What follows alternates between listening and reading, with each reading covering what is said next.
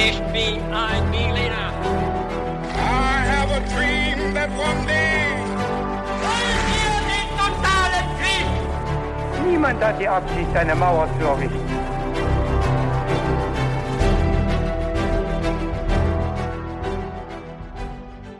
Hi und herzlich willkommen bei einer weiteren Folge His2Go.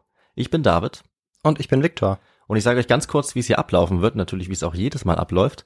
Victor hat für uns alle eine Folge vorbereitet und ich habe keine Ahnung von dem Thema. Ich weiß nicht, worum es geht und um in dieses Thema einzusteigen, wird er auch uns allen eine knifflige Frage oder sogar mehrere wahrscheinlich stellen, zum Mitraten natürlich auch für alle, die zuhören. Und bevor wir dazu kommen, haben wir noch eine ganz klassische Frage. Nämlich, Victor, was trinkst du zu dieser Folge? Das ist eine sehr gute Frage, David. Ich trinke heute ein alkoholfreies Cider. Und ich trinke etwas ganz anderes. Ich äh, brauchte was zum Wachmachen, was Warmes, nämlich einen Matcha-Tee. Und dadurch bin ich jetzt richtig energiegeladen und bin gespannt auf deinen Einstieg. Alles klar, dann äh, hätten wir das auf jeden Fall geklärt. Und dann kommen wir jetzt zur Folge und ich fange mit einem kleinen Intro an. Als Kolumbus 1492 Amerika entdeckt und Papst Alexander VI. mit Ausnahme des Ostteils nahezu die gesamte Landmasse den Spaniern zugesprochen hatte, war der Weg für die brutale Ausbeutung der indigenen Bevölkerung Südamerikas bereitet. In wenigen Jahren unterwarf zunächst Hernán Cortés in der Region des heutigen Mexikos die Azteken und später sein Vetter Pizarro das riesige Reich der Inka, dessen militärisches Zentrum sich im heutigen Peru befand. Große Teile Südamerikas, vor allem die Küstengebiete, waren bereits in der Hand der Spanier und der Portugiesen, als Pedro de Valdivia 1540 im Namen der spanischen Krone weite Teile Chiles in Besitz nahm. Als man tief im Süden Chiles am Fluss Rio Biobío angekommen war, schien der Widerstand aller indigenen Völker gebrochen zu sein. Doch südlich des Flusses lebte ein Volk, das die skrupellose Inbesitznahme von Land nicht weiter tolerieren wollte und dazu entschlossen war, alles Erdenkliche zu tun, um die Raubzüge der Konquistadoren zu unterbinden. Die Mapuche. Im Dezember 1553 kam es bei Tucapel südlich des Rio Biobío zu einer schicksalsträchtigen Schlacht, als Valdivia auf den Anführer, den Toki der Mapuche Lautaro traf. Ja, das war das Intro. Mhm. Du weißt also auch, um was es jetzt grob gehen wird. Ja. Hast du denn schon mal von den Mapuche gehört, David? Äh, ja, tatsächlich. Also die Mapuche sind mir ein Begriff als eines der bekannteren äh, Völker, würde ich sagen, äh, Südamerikas, auch der vielleicht präkolumbianischen Zeit oder eben dieser Zeit des Aufeinandertreffens. Äh, ich weiß aber nichts genaueres darüber, auch nichts genaueres über diese Schlacht. Also ich würde sagen, ich bin relativ ahnungslos und dafür umso begeisterter von dem Folgenthema. Alles klar, und wir werden ja noch ein bisschen rausfinden, wie äh, ahnungslos du vielleicht bist Genau. oder wie viel Vorwissen du doch hast, äh, wenn ich jetzt die drei Fragen stelle. Denn es sind drei. Ähm, die erste Frage lautet, wer führte die Mapuche politisch an? War das A, der Toki, der eine königsähnliche Stellung hatte? B, ein demokratisch gewählter Ältestenrat? Oder C, niemand? Die Gesellschaft war anarchisch geprägt. Hm. Das ist natürlich jetzt knifflig, weil du hast ja schon erwähnt, dass der Toki zumindest in dieser Schlacht sie angeführt hat. Richtig? Aber die ganze Gesellschaft, ähm, denke ich mal, ist das eher ein Trick von dir. Deswegen äh, falle ich da natürlich nicht drauf rein und Schade, ich äh, schade. entscheide mich einfach mal für die anarchische Gesellschaft in dem Fall. Ist jetzt geraten. Alles klar. Und dann kommen wir zur zweiten Frage. Welches Volk versuchte bereits vorher die Mapuche zu unterdrücken? Waren das A, die Inka, B, die Azteken oder C, die Chachapoya? Okay, da, also ich denke mal, die Azteken kann ich ausschließen, wenn ich mir das so regional anschaue, weil die sind viel zu weit weg, die sind im heutigen Mexiko. Und Mhm. dann würde ich, soweit ich weiß, sagen, die Chachapoya wurden von den Inka unterworfen, aber eher im Norden, glaube ich. Also eher auch im Bereich des heutigen Peru wahrscheinlich. Aber ähm, ja, die Inka sind ja auch bis nach, also bis in den Süden Amerikas weit vorgestoßen auf ihren Eroberungszügen. Deswegen könnte ich mir vorstellen, dass die auch die äh, Mapuche angegriffen haben. Okay, also Antwort A. Mhm. Mal sehen, was die richtige Antwort sein wird. Und die dritte Frage lautet, wie viel Prozent der Einwohner Chiles sind Mapuche? Sind es A, 1 Prozent, B, 3 oder C, 10? Ähm, dann würde ich einfach mal tippen auf die Mitte, also auf drei Prozent, würde ich schätzen. Okay. Wie immer werden wir die Fragen dann äh, jetzt in der Folge auflösen. Mhm. Und dann beginne ich auch mit der Geschichte. Also Viktor, ich sage jetzt einfach mal frei raus, wir sind beide knapp unter oder über 30. Ähm, das heißt, der Ernst des Lebens beginnt. Wir sind beide mehr oder weniger erwachsen und da müssen wir als auch mal auf so Dinge achten wie zum Beispiel Finanzen. Und ich kann echt sagen, mit so ungefähr 30 Lebensjahren kommen auch ungefähr 30 Möglichkeiten dazu, wie man jetzt sein Geld überall anlegen kann. Zack, habe ich dann ein Girokonto, ein Tagesgeldkonto, ich kann in Bitcoins investieren, habe ich auch gemacht oder gleich in Dogecoins. Ich habe auch ein klitzekleines Aktienportfolio und ich könnte natürlich jetzt jeden Tag jedes dieser Konten checken. Aber Victor, du kennst mich, ich bin natürlich viel schlauer ja. als das oder viel fauler, das meine ich eigentlich, und ich hole mir einfach Hilfe dafür. Und zwar von der App von Finanzguru. Das ist nämlich eine kleine, aber feine App, die mir einfach all diese Konten verbindet. Finanzguru ist auch unser neuer Partner und kann auch noch einiges mehr. Das stimmt und ähm, tatsächlich wird es immer komplizierter und immer schwieriger, da den Überblick zu behalten. Da gebe ich dir vollkommen recht. Und bei Finanzguru kann man eben die monatlichen Ausgaben und Einnahmen dort eben sehr schnell überblicken und eben auch kontrollieren. Und das Ganze ist dann auch noch in Kategorien eingeteilt. Und da sieht man dann auch, David, dass wir einfach viel zu viel Kaffee trinken. Das ist allerdings wahr. Aber Viktor, wenn man merkt, dass man so eine Stelle hat, wo man viel zu viel Geld ausgibt oder es einfach ein bisschen besser überblicken möchte, dann kann man gerade dafür ein eigenes Budget auch anlegen lassen. Und das machst du für Kaffees auch? Ich mache fürs Kaffeetrinken ein eigenes Budget, klar. Nein. Natürlich. Und wie hoch ist dieses Budget, David? Das kann ich dir leider nicht sagen. Man muss auch ein paar Geheimnisse für sich behalten. Aber tatsächlich helfen solche Budgets eben, die Ausgaben besser zu begrenzen. Und ich glaube, wir haben alle irgendeine finanzielle Schwachstelle, sage ich mal. Bei uns beiden ist es halt der Kaffee, aber es könnte auch irgendwas anderes sein. Ja, das stimmt. Bei Finanzguru bekommst du auf jeden Fall auch noch zusätzlich Finanztipps, um eben beispielsweise bestimmte Ausgaben wie den Kaffeekonsum zu überblicken. Mhm. Also es gibt quasi intelligente Budgetvorschläge, die dir einfach helfen. Du kannst dir genau anzeigen lassen außerdem, wie viel Geld dir bis zum Monatsende bleibt. Das alles wird aufaddiert und gegengerechnet dann. Und das trifft natürlich auch auf die wirklich wichtigen großen Ausgaben zu, also nicht nur auf den Kaffee. Auf der App Finanzguru kann man zusätzlich auch das eigene Kaufverhalten analysieren, um dann zukünftige Veränderungen zu planen oder eben bequem einzusehen. Das Ganze funktioniert so, du lädst die App runter, verknüpfst dein Konto und auf dem Homescreen klickst du dann auf deinem Profil oben rechts und kannst dort den Gutscheincode eingeben. Und der ist, das ist ganz einfach, his to go. Und damit kannst du als Neukundin und Neukunde Finanzguru Plus drei Monate lang kostenlos nutzen. Also nochmal der Code his to go. So wie der beste Geschichtspodcast. So ist es. Im Jahr 1535 war der Militärführer Pedro de Valdivia der vorher als Soldat unter Karl V. erfolgreich gedient hatte, in die spanischen Kolonien nach Mittel- und Südamerika gerufen worden. Die Teilnahme an der Conquista in Venezuela und natürlich auch an der Suche nach dem legendären Goldland El Dorado war für Valdivia einfach zu verlockend, so dass er dann auch daraufhin einfach kurzerhand seine junge Frau in Spanien sitzen ließ. Mhm. Aber ja, wie so häufig war diese Suche nach dem El Dorado nicht wirklich von Erfolg gekrönt. Und es war so, dass 1537 das Machtzentrum des Inka-Reichs in Peru seit jetzt etwa fünf Jahren in den Händen des spanischen Konquistadors Pizarro war. Allerdings war der Widerstand der Inka noch nicht endgültig gebrochen. Und wir schauen jetzt ganz kurz ähm, auf diese Episode der Geschichte, bevor wir dann äh, zu Valdivia zurückkommen. Mhm. Pizarro war jetzt äh, außerhalb von Cusco unterwegs, entlang der Küste und gründete dort weitere Städte. Und im Sommer 1537 brach dann schließlich dieser Aufstand der Inka aus und Ziel der Inka war es jetzt, das Machtzentrum, also ihre Hauptstadt auch Cusco, die in der peruanischen Hochebene liegt, zurückzuerobern. Mhm. Doch sie scheiterten, da ein enger Kollege von Pizarro, der Conquistador Diego de Almagro, die Stadt zurückerobert hatte. Und ähm, Pizarro hätte sich natürlich über diesen Erfolg Almagros freuen können. Äh, aber eigentlich war es eher sein Einflussgebiet und Almagro wollte ihm die Stadt jetzt nicht mehr überlassen mhm. und ging sogar so weit, dass er seine Söhne inhaftierte. Und daraufhin brach dann auch ein Bürgerkrieg aus zwischen den beiden und auch zwischen den beiden Parteien, weil es auch nach ihrem Tod noch weiterging, ähm, bei dem jetzt ein erfahrener Soldat gefragt war, vor allem ähm, für Pizarro, der jetzt ähm, ja Almagro herausfordern wollte. Und dieser erfahrene Soldat, der inzwischen zum Hauptmann ernannt worden war, das sollte dann Valdivia sein. Mhm. Und im April 1538 kommt es dann zur Entscheidungsschlacht ähm, zwischen den beiden Parteien, zwischen Pizarro und auch Almagro, bei der Almagro dann auch stirbt. Und ja, wie ich es jetzt kurz auch schon vorweggenommen habe, Almagro stirbt. Also Pizarro siegt tatsächlich. Und äh, ja, einen großen ähm, Anteil an diesem Sieg hat auch Valdivia, der ja einen Teil seiner Armee auch angeführt hat. Mhm. Valdivia bekommt darauf den Auftrag, äh, in die Hochebene zu ziehen und die dortigen Völker zu unterwerfen, weil es gibt ja natürlich auch außer den Inka oder Azteken noch andere südamerikanische Völker, wie wir heute auch noch hören werden, ja. was vielleicht eben auch nicht allen ähm, bekannt ist, beziehungsweise nicht namentlich mhm. bekannt ist. Und ähm, die waren zum Teil noch frei, einfach weil die Spanier vielleicht noch nicht dort waren oder sie sich bisher erfolgreich gewehrt hatten. Und Valdivia sollte jetzt dem ein Ende setzen. Valdivia ging jetzt ähm, relativ erfolgreich vor bei dieser Unternehmung. Äh, ihm gelang es jetzt wirklich große Teile der indigenen Bevölkerung in der Hochebene zu unterwerfen. Und äh, aufgrund dieses Erfolges und natürlich auch seines Erfolges im Bürgerkrieg trat er jetzt Anfang 1539 auf Pizarro zu und bat ihm einen ganz besonderen Wunsch. Und der Gouverneur Perus, Pizarro, der konnte ihm aufgrund seiner Verdienste diesen Wunsch einfach nicht verwehren.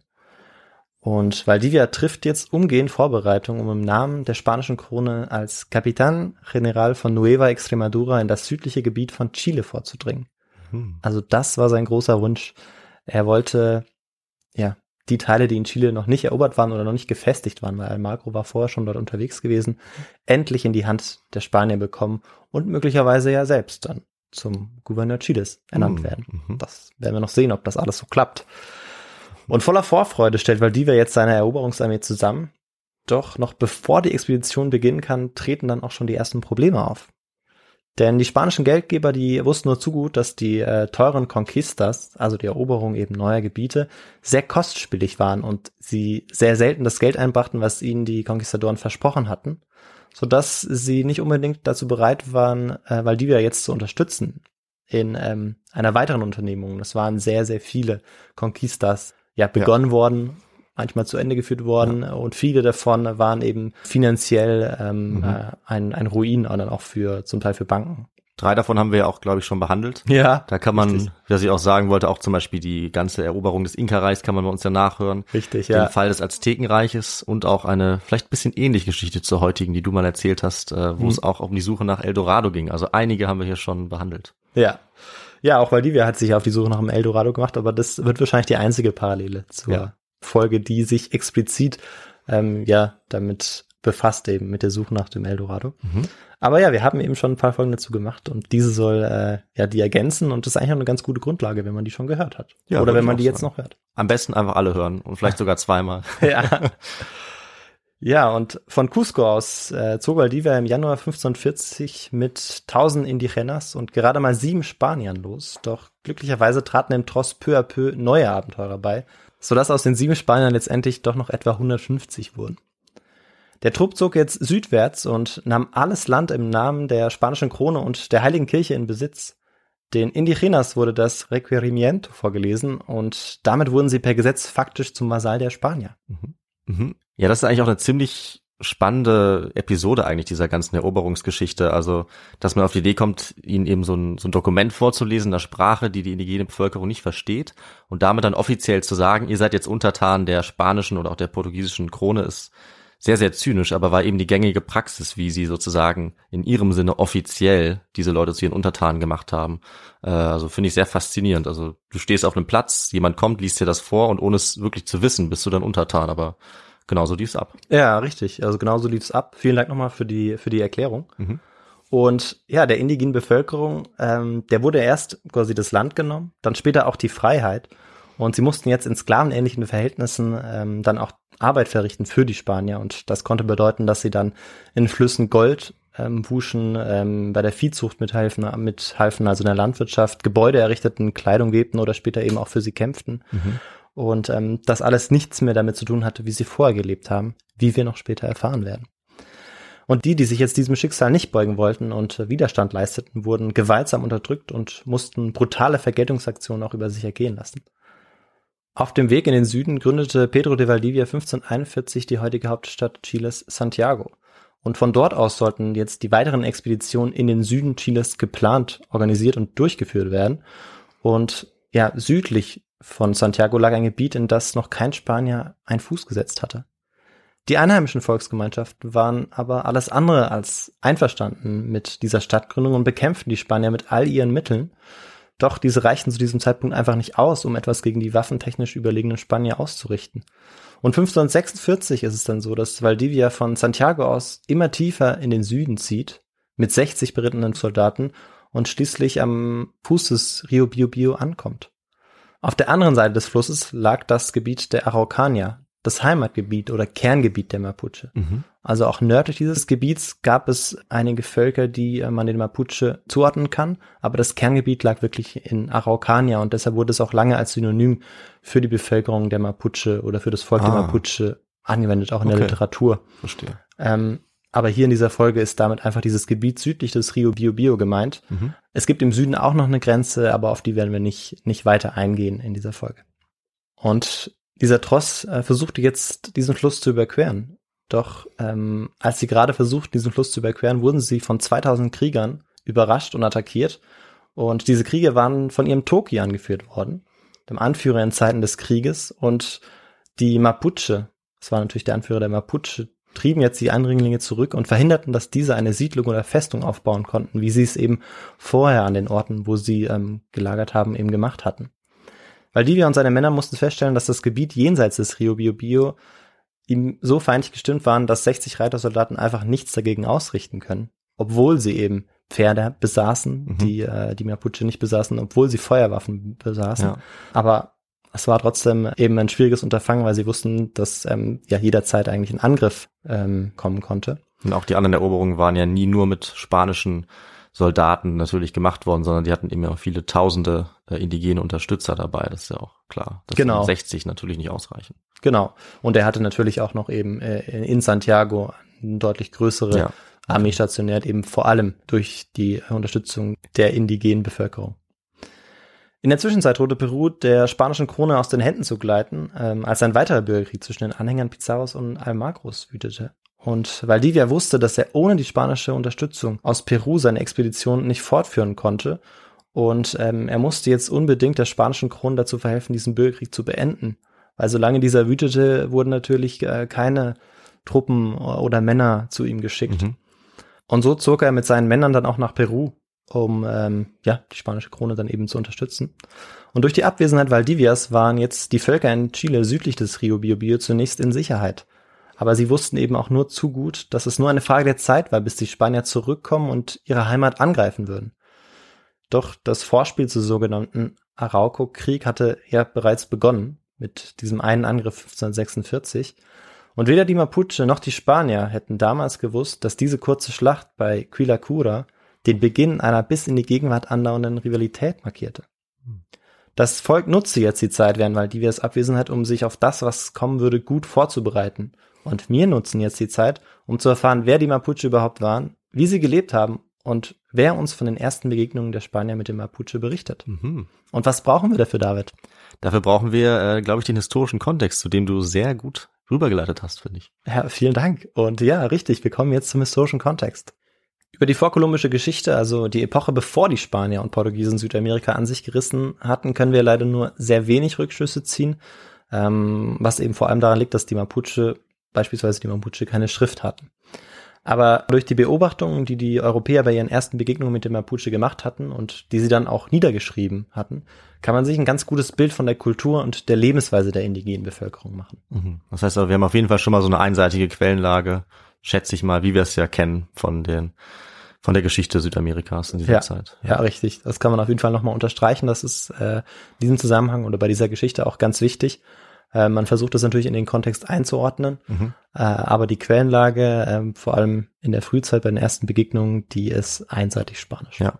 Ja, aber wir kommen jetzt erstmal kurz zur Bezeichnung der Mapuche. Die Bezeichnung Mapuche ist eigentlich erst im 17. und 18. Jahrhundert als identitärer Oberbegriff entstanden und zwar in, Abgrenzung zum Begriff Vincas, den Fremden.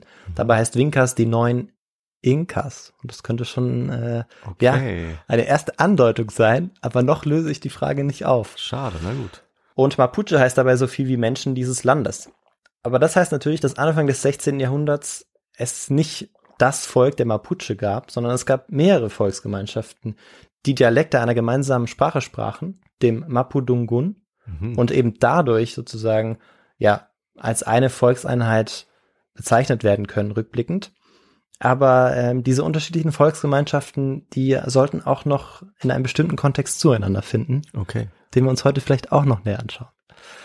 In der heutigen Literatur fällt für die Volksgemeinschaften aus vorkolumbianischer Zeit auch der Begriff Reche Mapuche. Die Einführung des Begriffs unterstreicht, dass das Leben und die Gesellschaft der gegenwärtig lebenden Mapuche nur noch wenig mit dem der indigenen Bevölkerung gemeinsam hat. Mhm. Vor allem in der Ethnologie unterscheidet man ja nochmal ganz deutlich zwischen den Reche Mapuche und den Mapuche. Mhm. Genau, ich werde heute in der Folge äh, aber eben immer von den Mapuche sprechen, aber einfach, dass man das im Hinterkopf hat, wenn man sich näher damit befasst, dass es eine Unterscheidung gibt. Ja. Ähm, aber leider müssen wir im Podcast immer manchmal, ja, ähm, didaktisch reduzieren, wie man so schön sagt. genau. Und das mache ich in dem Fall jetzt auch.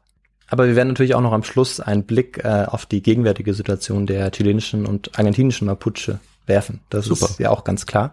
Wir bleiben aber jetzt natürlich erstmal bei unseren historischen Mapuche. Das Gebiet der Reche Mapuche äh, streckt sich auf Teile Argentiniens und vor allem Chiles aus. Und zwar vom Rio Chaupa, der sich noch nördlich des Rio Biobio befindet, im mittleren Norden Chiles ungefähr, bis zur Insel Chiloe, äh, relativ weit im Süden am Pazifik. Die Nord-Süd-Ausdehnung des äh, Mapuche-Territoriums betrug und beträgt, kann man ja eigentlich sagen, weil das Volk der Mapuche ja bis heute existiert, demnach etwa 1600 Kilometer. Okay. Wichtig ist aber zu betonen, dass das Kerngebiet der Mapuche sich südlich des Rio Biobio befand in Araucania. Die Mapuche lebten in kleinen Familiengemeinschaften, sogenannten Comunidades, und hatten untereinander eigentlich nur losen Kontakt. Man lebte als Halbnomade von dem, was die Natur bot und sie bot äh, vor allem im Gebiet der Araucanier sehr viel. Ähm, es wurde gejagt und vor allem gesammelt wurde vorzugsweise in den weiten chilenischen Araucari-Wäldern. Land- und Viehwirtschaft wurde allerdings nur in geringem Maße betrieben. Mhm. Die äh, Pinienkerne dieser chilenischen Araucarie bildeten einer der wichtigsten Nahrungsgrundlagen, vor allem für die äh, Gemeinschaften, die in den Anden oder an den anderen Bergen sozusagen lebten. Mhm. Die Gesellschaftsform der Mapuche kannte keinerlei Hierarchie. Etwas, was die Spanier überhaupt nicht verstehen konnten. Größere Dörfer oder Städte waren den Mapuche absolut unbekannt und das Land verwalteten sie in Gemeineigentum und bis heute übrigens ist das der Fall. Okay. Das heißt, dass du ähm, ja richtig lagst mit deiner Antwort. Aha, da freue ich mich. Es ist nämlich insgesamt eher ein anarchisches Gebilde oder politisches System. Ist interessant. Weil es keinen ich, richtigen Anführer ja, gibt. Das hätte ich gar nicht, also ich habe es zwar geraten, aber hatte ich echt nicht erwartet. Also mhm. habe ich noch nie von gehört. Sehr ja. spannend. Doch, äh, hat mich auch tatsächlich überrascht, aber ähm, macht natürlich auch Sinn, wenn man äh, sehr fruchtbares Land bestellen kann, ja. in ja, Familiengemeinschaften lebt. Ja. Ähm, und ähm, ja, dann, dann braucht man einfach sowas vielleicht wie ein, wie ein Anführer, wie ein König. Ja. Äh, wie es in Europa zu der Zeit natürlich der Fall ist, eben nicht. Anscheinend. Da sind ja. sie sicherlich auch nicht die einzigen, die das nicht gebraucht haben. Ja. ja. Und die Mapuche waren auf der anderen Seite auch äh, sehr verblüfft, ähm, dass es eben laut in Spanien nur einen Gott geben sollte und dieser auch noch männlich sei. Mhm. Pilan, einer der wichtigsten Götter der Mapuche, war bei der damaligen einheimischen Bevölkerung eine Frau. Die Mapuche verstanden sowieso nicht, wieso es universelle Gottesfiguren wie beispielsweise auch bei den Maya und Azteken geben sollte. Sie kannten keine zentralen Gottheiten, die alle und von allen in derselben Hierarchie anzuerkennen wären. Mhm. Die Mapuche lebten in einem völlig anderen, ja, anarchisch geprägten System mit äh, weniger straffen Hierarchien und ja, weniger organisiertem Gesellschaftssystem. Es überrascht nicht, dass ein spanischer Chronist später verdutzt schrieb, sie haben kein Oberhaupt, sie erkennen keine Obrigkeiten an, sie haben keine Schriftsprache, sie haben kein Gesetz, ihnen fehlen Glaube und Ansehen. Mhm. Doch das spielte alles überhaupt keine Rolle. Das äh, riesige und fruchtbare Gebiet der Araucanier beheimatete bei der Ankunft schätzungsweise eine halbe Million Mapuche die mit ihren kleineren Gemeinschaften perfekt an die Lebensbedingungen angepasst waren. Obwohl es durchaus Versuche insbesondere eines Volkes gab, die Mapuche südlich des Rio Biobio zu unterdrücken, war dies bis zur Mitte des 16. Jahrhunderts nie geschehen. Und ähm, ja, du hast die richtige Antwort gegeben. Mhm. Es sind die Inka.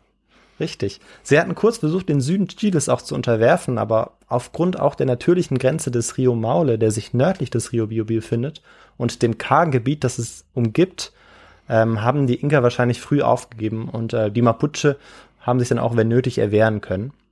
Und ähm, so haben die Mapuche eigentlich im Prinzip keine wirklichen Feinde gekannt, bevor die Spanier gekommen sind.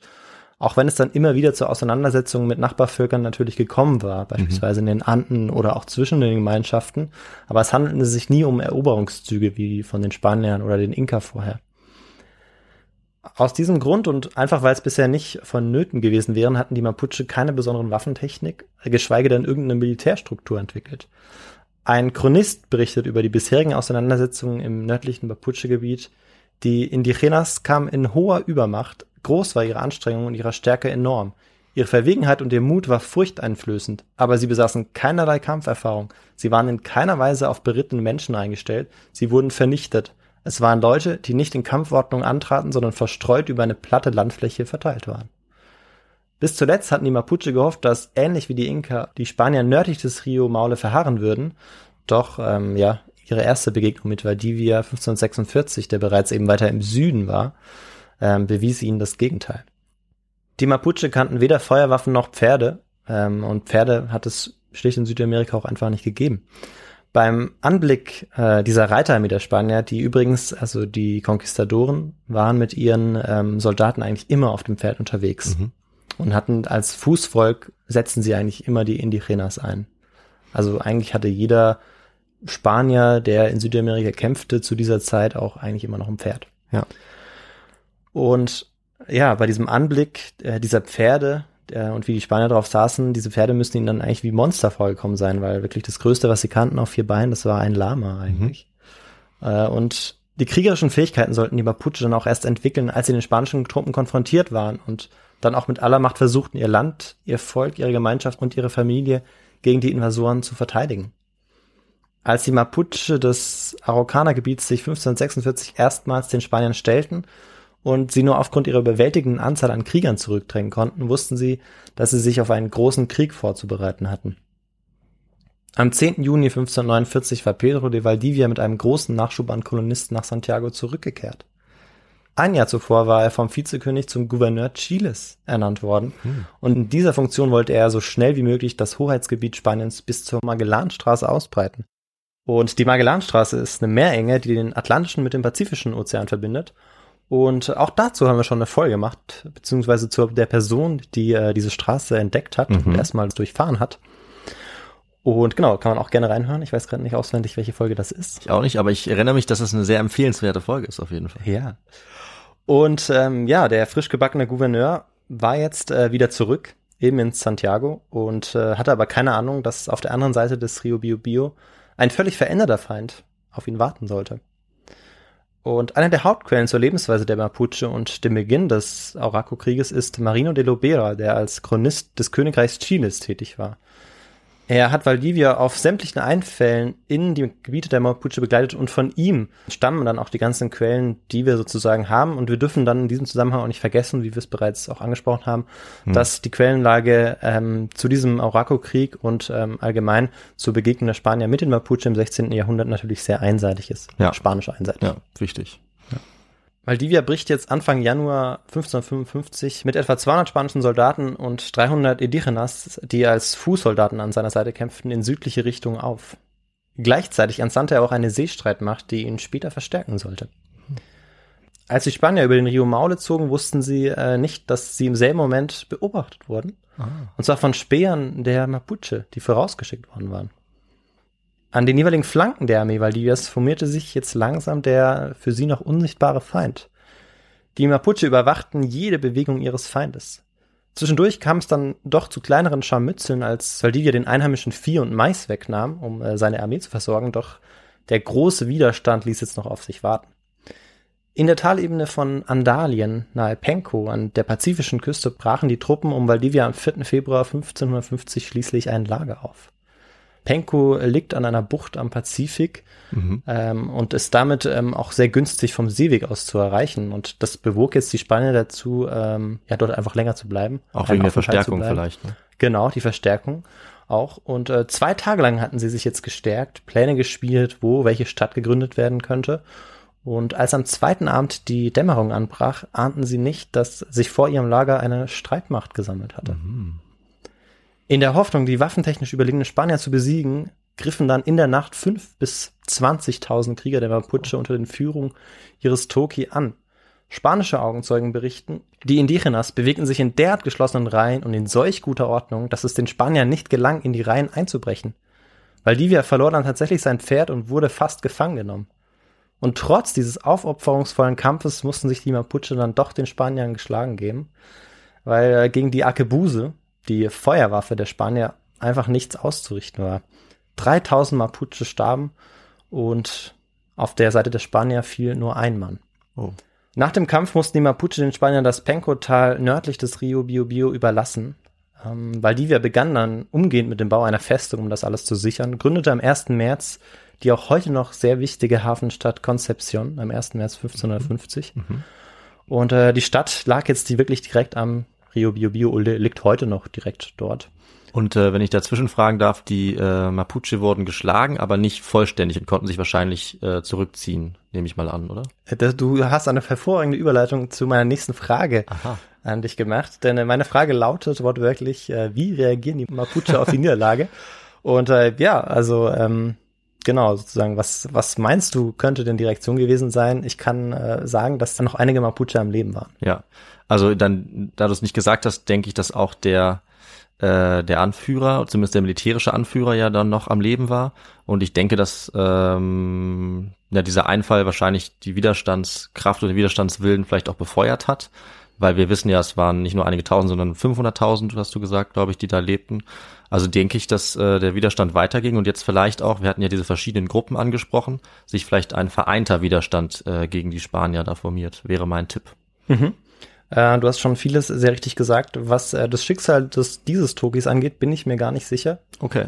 Ähm, allerdings ist es so, dass ähm, sich die Mapuche durch ja diese schon auch vernichtende Niederlage, was jetzt Anzahl an Männern angeht, wie wir mhm. schon gehört haben, dass sich dadurch nicht entmutigen ließen und im Gegenteil jetzt eigentlich den Kampf so richtig erst ähm, ja, beginnen wollten und mhm. auch sofort mit den Vorbereitungen für eine weitere Schlacht begonnen haben. Und dafür haben sie sich jetzt tatsächlich auch noch stärker vereint als zuvor. Mhm. Also bereits vorher die Armee, auf die Valdivia getroffen war, war ja schon ganz anders organisiert. Ich hatte ja kurzes Zitat genannt, war völlig anders als auch ein Zitat, das ich ähm, vorher genannt hatte, wie, wie die Mapuche voraufgetreten waren. Ja. Aber das, das verstärkte sich jetzt alles nur noch. Also immer mehr äh, Gemeinschaften äh, trafen jetzt zusammen, wollten sich gemeinsam dagegen wehren. Und äh, man stellte eine große Verteidigungsarmee auf. Und Chronisten berichten uns äh, davon, dass 20 bis 80.000 Männer sich jetzt bereit machten, die mhm. Festung in Penko zu erstürmen. Boah. Ja, diese Zahl ist womöglich etwas übertrieben, aber äh, dennoch müssen wir davon ausgehen, dass die Aufstellung einer solchen ähm, Mapuche-Armee ein absolutes Novum ist. Mhm. Am 12. März 1550 begann dann die große Schlacht bei Penco. Valdivia, der in Europa, in Italien und Frankreich gekämpft hatte, schrieb selbst dazu, in den 30 Jahren, in denen ich gegen die verschiedensten Nationen kämpfte, habe ich niemals solch eine Zähigkeit im Kampf erlebt, wie die Araucanos sie gegen uns zeigten. Und in den vier Jahren, in denen Valdivia in Peru gewesen war, hatten die Mapuche sich in einer unfassbaren Geschwindigkeit auf den Krieg vorbereitet und ihr gesamtes militärisches System verbessert.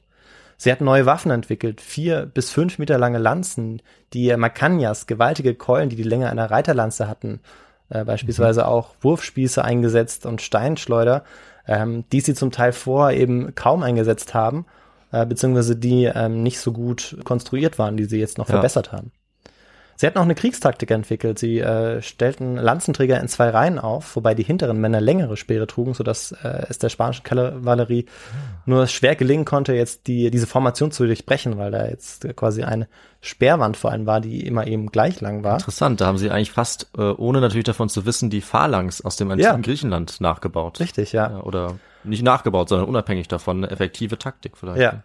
Genau, und dahinter sammelten sich dann die Bogenschützen und die Keulenschwinger. Mhm. Und äh, die Aufgabe der Keulenschwinger war es, vor allem am Anfang oder zu Beginn des Kampfes, äh, die Pferde zu verwirren und auch zu erschrecken. Mhm. Das hatte vor in den Kämpfen ganz gut funktioniert. Äh, und so setzte sie das jetzt auch eben hinter dieser ja, Phalanx, wie du sagst, ein. Doch auch in der Schlacht um Penco setzten sich die Spanier wieder durch. 4000 Mapuche starben, 300 bis 400 wurden gefangen genommen und äh, um dem Aufstand jetzt ein für alle Mal zu brechen, schnitt Valdivia den Gefangenen Ohren und Nasen ab, verstümmelte sie, bevor er sie dann mit der Warnung freiließ, dass äh, das nur mit allen gemacht werden würde, die sich gegen ihn erheben. Vorübergehend hatte Valdivia jetzt die Oberhand gewonnen, doch in dem Wissen, dass die Gefahr noch nicht ganz äh, vorbei war, bat er beim Vizekönig in Peru um Verstärkung. Die Verstärkungen, die vorher auch äh, über den Seeweg gekommen waren, hatten auch einfach nicht ausgereicht. Mhm. Doch der Widerstand schien tatsächlich gebrochen zu sein. Ende des Jahres 1550 überquerte Valdivia den Rio Biobio und errichtete eine Festung nach der anderen. Die einheimische Bevölkerung wehrte sich nicht mehr wirklich und die Spanier begannen das eroberte Gebiet jetzt verwaltungstechnisch zu usurpieren.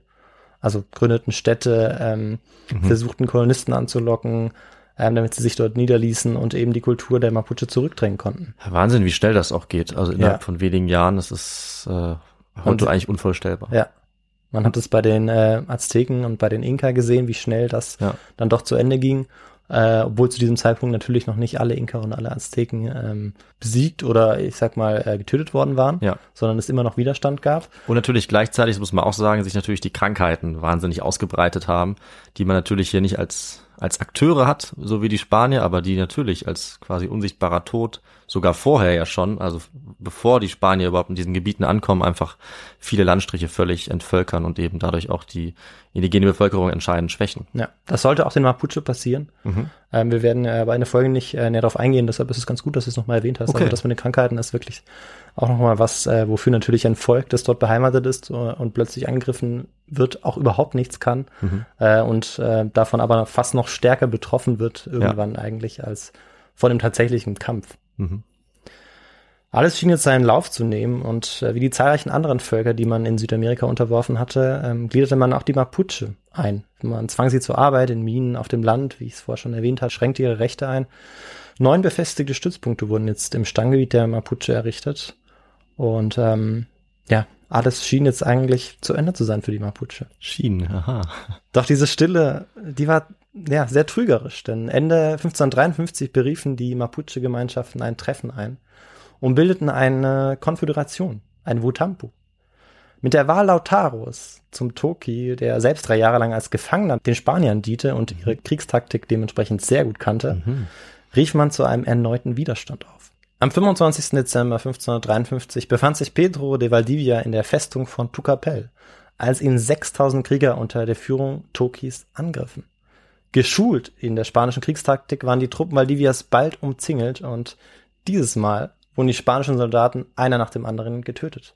Auch Pedro de Valdivia fand an diesem Tag seinen Tod. Oh.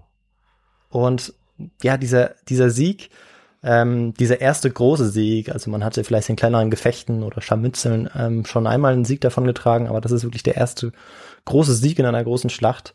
Der war natürlich ganz wichtig und ja, das wäre jetzt auch nochmal eine, eine Frage an dich, David.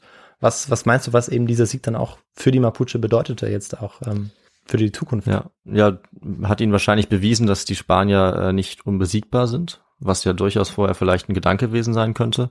Und hat sicherlich auch bedeutet, ähm, ich weiß nicht, wie die Organisation damals war, aber wenn man eben so ein deutliches Oberhaupt wie den oder Anführer wie den Gouverneur ausschalten kann, dann ist es sicherlich ein ordentlicher Dämpfer, der aber ja auch durch eine Gemeinschaft oder einen Zusammenschluss erreicht wurde. Also könnte ich mir vorstellen, dass dieser offensichtliche Erfolg, dass sie sich zusammenschließen und dann erfolgreich sind, dazu führt, dass sie äh, da vielleicht auch weiter drauf setzen gegen die Spanier, auf diesen Zusammenhalt. Ja. Ja, äh, sehr richtig. Also es ist, äh, es verändert sich jetzt, also diese, diese, dieser Sieg verändert ganz viel. Du hast jetzt vor allem äh, auch den moralischen Effekt angesprochen, der gigantisch ist. Ähm, also man weiß, wie du jetzt sagst, äh, die Spanier sind schlagbar, wenn man sich zusammentut, wenn man ähm, ja sich anpasst, auch ähm, neue Waffen entwickeln, eine Kriegstaktik entwickelt. Ähm, alles dafür tut eben, um, um seine Freiheit zu beschützen. Und auf der anderen Seite ist es aber auch so, äh, dass natürlich durch äh, diesen Sieg auch die Waffen der Spanier in Besitz Ah. der Mapuche kamen. Klar. Was auch ein ganz entscheidender und wichtiger Schritt sein wird. Allgemein ist die Anpassungsfähigkeit nämlich der Mapuche sehr erstaunlich. Aber sie profitieren bei diesem Sieg jetzt natürlich auch endlich davon, dass sie die Waffen übernehmen können. Und viel länger hätten sie eigentlich nicht auf den Sieg warten können, bis es dann irgendwann ja zu spät gewesen wäre für die Mapuche. Der Sieg kommt aber zum richtigen Moment. Familiengemeinschaften, die äh, bisher unentschlossen waren, ob sie am Krieg gegen die Spanier teilnehmen sollten oder nicht, waren plötzlich gewillt, zu den Waffen zu greifen. Frauen und Männer, die für die Mapuche arbeiteten, legten ihren Werkzeug ab, leisteten jetzt gemeinsam Widerstand. Und auch die Pferde wurden jetzt eben in die Armee der Mapuche aufgenommen. Lautaros Armee zog jetzt auch weiter und eroberte nordwärts reisend Festung für Festung. Und natürlich hatte das auch einen Effekt auf die äh, spanische Moral, dieser Sieg. Also die Spanier, die verfielen in Panik, verließen so schnell wie möglich jetzt das Gebiet, auch Araucania. Also wenige Festungen blieben dann tatsächlich noch besetzt, aber nicht sehr viele. Und als man hörte, dass Lautaro ähm, ja auch in Richtung Concepción, also die nördliche Grenze des ähm, Kerngebiets Araucania der Mapuche, zog, flohen eigentlich die Menschen in Panik aus der Stadt Concepción äh, nach Santiago. Und ähm, die Spanier versuchten das jetzt auch mit einem Gegenfeldzug, aber der scheiterte kläglich. Und 1555 marschiert Lautaro tatsächlich in Concepción ein, plündert die Stadt, brennt sie komplett nieder, foltert die Bevölkerung, tötet die Bevölkerung. Und äh, die Armee der Mapuche war jetzt äh, nicht nur in Besitz kleinerer Waffengattungen, sondern auch tatsächlich Waffen wie beispielsweise die Kanone. und Okay. hatte natürlich jetzt ganz andere Möglichkeiten. Mhm. Und wahrscheinlich durch die, den Kontakt mit den Spaniern waren sie auch in der Lage, diese Waffen einzusetzen, nehme ich mal an. Ja. Ja, es ist, also es ist so, dass ähm, man sicherlich davon ausgehen muss, dass sie noch lange Zeit ihre eigenen Waffen bevorzugten, Mhm. dass sie auch nicht gleich sozusagen auf die Pferde stiegen und dann äh, ihrerseits auf Pferden die Angriffe starteten. ja. Aber dieser eine Sieg ist im Prinzip der Beginn wirklich ähm, eines Volkes, das sich dann auch im 16. Jahrhundert zu einem Kriegsvolk entwickelt, Mhm. das eine riesen Pferdezucht aufbaut, die berüchtigt werden sollte. Okay. Ähm, und das ist sozusagen der Beginn davon. Aber man muss sich vorstellen, dass es ein bisschen gedauert hat, aber Waffen wie die Arkebuse, die relativ einfach anzuwenden waren, Ja. die wurden natürlich sofort gegen die Spanier Ja. angewandt, klar. Wahnsinn. Und die Armee der Mapuche, die 1546 erstmals auf Valdivia getroffen war, hatte jetzt mit der Armee, die Lautaro anführte, eigentlich nichts mehr gemeinsam. Und als Lautaro davon erfährt, dass die Spanier eine große Armee sammeln, ziehen äh, sich die Truppen des Togi zunächst zurück und bereiten sich an einem Lager auf die Schlacht vor. Doch am 29. April 1557 wurde das Lager der Armee um Lautaro plötzlich angegriffen. Ihr Standort war von einem Einheimischen verraten worden und Lautaro und weitere tausende Mapuche starben dann heroisch in einem aussichtslosen Kampf. Mhm. Zur Abschreckung für alle, die einen weiteren Aufstand planen wollten oder sich gegen die Spanier erheben wollten, wurde der Kopf Lautaros auf dem Plaza de Santiago zur Schau gestellt. Keiner sollte sich mehr gegen die Spanier auflehnen. Und die Spanier hofften jetzt wirklich, dass der Widerstand der Mapuche endgültig gebrochen war. Doch sie hatten sich auch hier wieder getäuscht. Bei einer legendären Versammlung der Mapuche zur Wahl eines neuen Toki wird Caupolicán demokratisch zum neuen Anführer gewählt. Angeblich kann er einen schweren Baumstamm zwei Tage und Nächte lang, ohne müde zu werden, auf den Schultern tragen, was dann ähm, ja die Wahl zu seinen Gunsten entscheidet. Okay. Man weiß nicht, ob er das demonstriert hat bei der Wahl, aber es ist natürlich. Genau, es ist eine, es ist eine. Quelle aus dem aus dem 16. Jahrhundert, Mhm. ähm, aber wieder eine spanische Quelle, die das äh, aussagt. Aber äh, in jedem Fall ist äh, ganz interessant, dass er eben auch demokratisch gewählt wird. Ja, stimmt. Und ähm, sicherlich auch, weil er eben besondere Fähigkeiten hatte. Ob Ja. es jetzt diese Fähigkeit war. Aber er wird sich, dahingestellt. genau, er wird sich sicherlich nicht umsonst, äh, oder beziehungsweise wird sich zu Recht durchgesetzt haben. Mhm. Ja. Capolican hatte in den Jahren zuvor übrigens auch Seite an Seite mit Lautaro gekämpft Mhm. ähm, und trat jetzt auch seine Nachfolge an. Als die Spanier im Februar 1558 einen weiteren ihrer unzähligen Versuche dann wagen, die Gebiete südlich des Rio Biobío zu sichern, kommt es bei der spanischen Festung Cañete zur Schlacht zwischen den Mapuche, angeführt von Caupolicán und den Spaniern. Im Glauben, einen Freund im Inneren der Festung zu haben, wird den angreifenden Mapuche das Tor geöffnet. Mhm. Doch es stellt sich heraus, dass der Verräter doppelt Verrat beging. Ah, Die Mapuche wurden bereits erwartet und von spanischen Salven unter Beschuss genommen. Und äh, ja, Geschichten zu doppeltem Verrat, davon äh, haben wir ja schon zu Genüge gehört Ja. bei uns. Und es ist immer wieder erstaunlich, dass es auch hier in Südamerika ähm, an einer ja, unerwarteten Stelle ja genauso entscheidend und Ja. wichtig ist. Und dass ähm, ja, das Erobern einer Festung durch Verrat wirklich eine der der vielen und äh, anscheinend wichtigen äh, Möglichkeiten war in der Geschichte der Menschheit. so ist es. Ein klassisches Militärmanöver und wir hatten es ja in der einer der kürzlichen Folgen erst Mhm. auch ein Klassiker in den Handbüchern. Also äh, es kann gut sein, dass die Spanier theoretisch in demselben Handbuch davon erfahren haben wie äh, die Kreuzfahrer in einer Mhm. unserer letzten Folgen. Also Ja. sehr, sehr spannend. Auf jeden Fall bedeutet das äh, für die Mapuche natürlich nichts Gutes. Mhm. Der Heerführer Caupolicán, der Toki, konnte zwar fliehen, wurde aber kurze Zeit später dann doch gefangen genommen und ähm, dann in Cañete in der Kleinstadt auf ein Podium gehoben und gepfählt. Die Konquistadoren hatten gesiegt, aber wieder, muss ich sagen, vorübergehend, ähm, wie sich herausstellen sollte. Bis heute stehen aber die Taten Lautaros und Capolicans sinnbildlich für den Widerstand der Mapuche gegen die spanische Unterdrückung. Lautaro hat es geschafft, die Volksgemeinschaften Comunidades zu einer Armee zu formen. Als erster, Mhm. so richtig. Die den Spaniern dann auch wirklich in einer offenen Schlacht überlegen sein konnten sogar. Capolican hatte den Kampf guerillaartig weitergeführt, in einer Situation, wo viele äh, womöglich aufgegeben hätten und den Spaniern viele Verluste zugeführt, bevor er selbst brutal den Tod fand. Er wurde ja gepfählt Hm. und ja, damit für die Mapuche auch zu einer Art Märtyrer wurde. Die Hinrichtung Capolicans tief im Gebiet der Mapuche sollte dann das Volk brechen, so die Idee der Spanier. Doch das Gegenteil traf ein. Die Mapuche kämpften weiter für ihre Freiheit und leisteten erbitterten Widerstand gegen die spanischen Invasoren.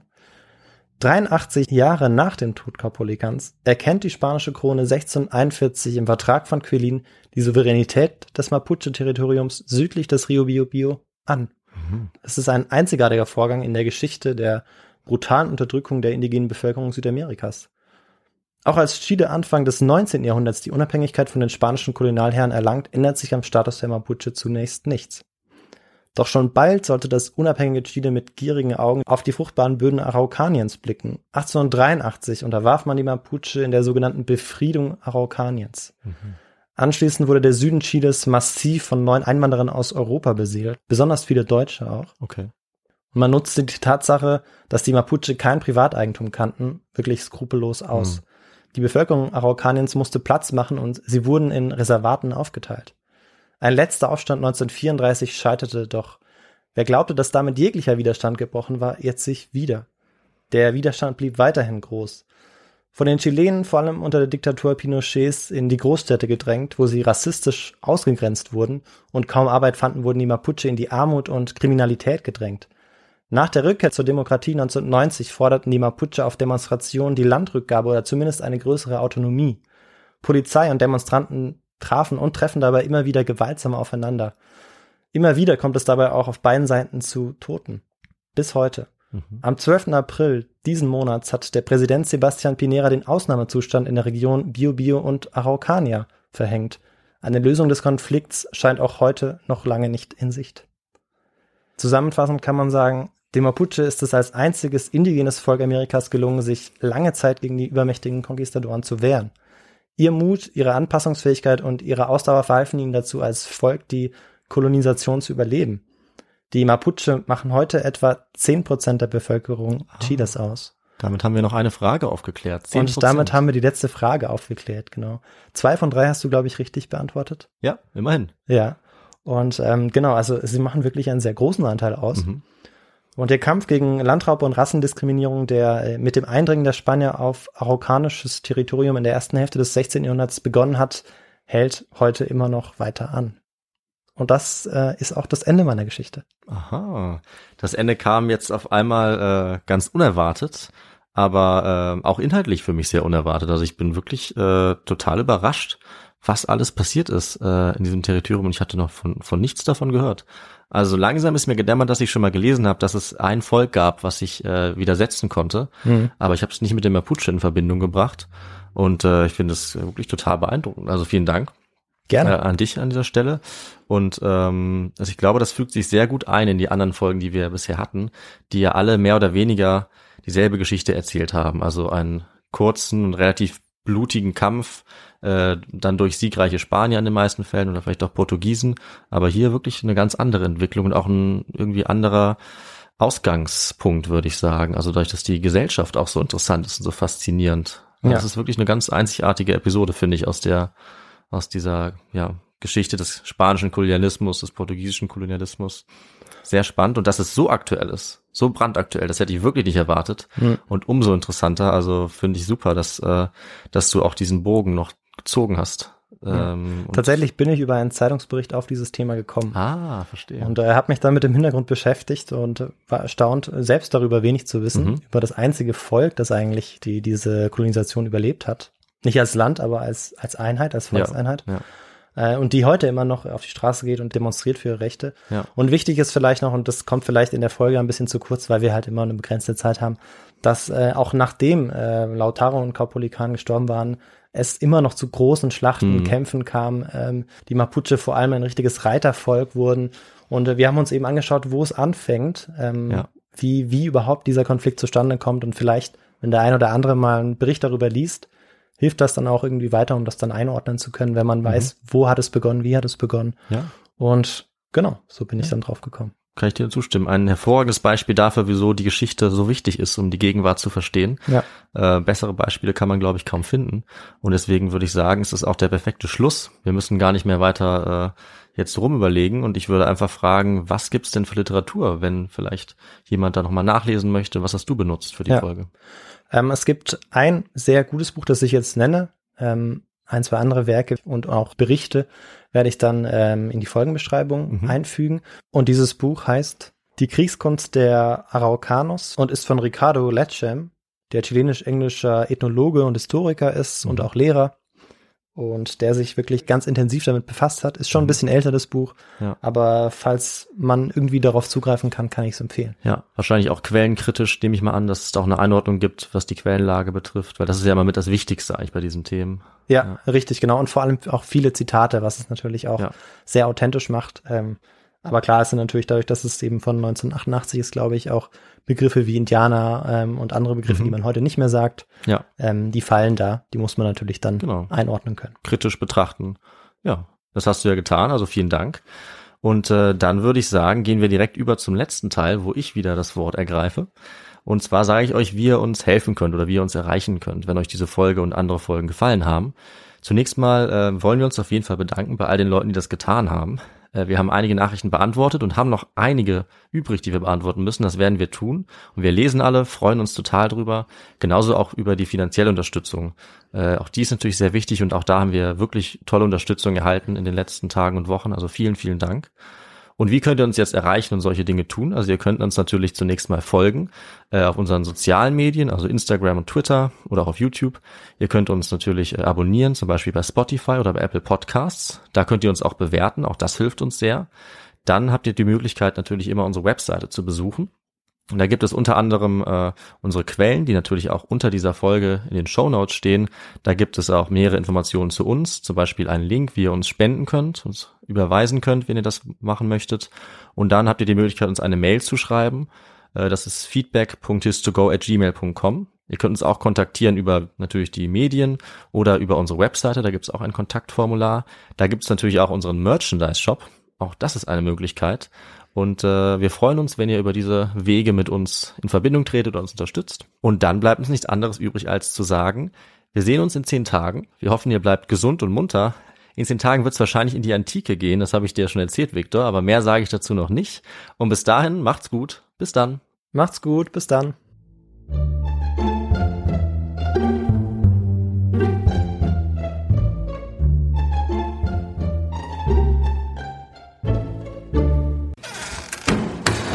Trinke etwas ganz anderes. Ich äh, brauchte was zum Wachmachen, was Warmes, nämlich ein. Ich habe vergessen, wie es heißt. Ähm, Match, Matcha-Tee. Mat- Nämlich ein Matcha-Tee. Den Indigenas wurde das Rick, das Requerimiento. Das ist ein schwieriges Wort. Ja.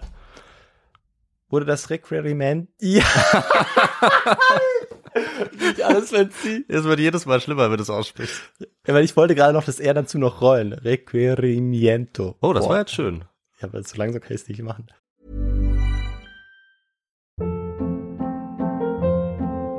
Hold up. What was that? Boring. No flavor. That was as bad as those leftovers you ate all week. Kiki Palmer here, and it's time to say hello to something fresh and guilt-free. Hello Fresh. Jazz up dinner with pecan-crusted chicken or garlic butter shrimp scampi. Now that's music to my mouth. Hello Fresh. Let's get this dinner party started. Discover all the delicious possibilities at hellofresh.com.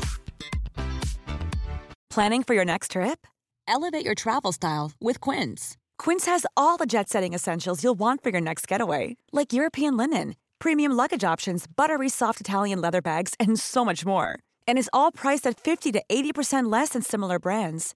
Plus, Quince only works with factories that use safe and ethical manufacturing practices. Pack your bags with high-quality essentials you'll be wearing for vacations to come with Quince. Go to quince.com slash pack for free shipping and 365-day returns. Hi, I'm Daniel, founder of Pretty Litter. Did you know cats tend to hide symptoms of sickness and pain? I learned this the hard way after losing my cat, Gingy. So I created Pretty Litter, a health monitoring litter that helps detect early signs of illness by changing colors, saving you money and potentially your cat's life. Pretty Litter is veterinarian developed, and it's the easiest way to keep tabs on your fur baby's health right at home. Go to prettylitter.com and use code ACAST for 20% off your first order and a free cat toy. Terms and conditions apply. See site for details.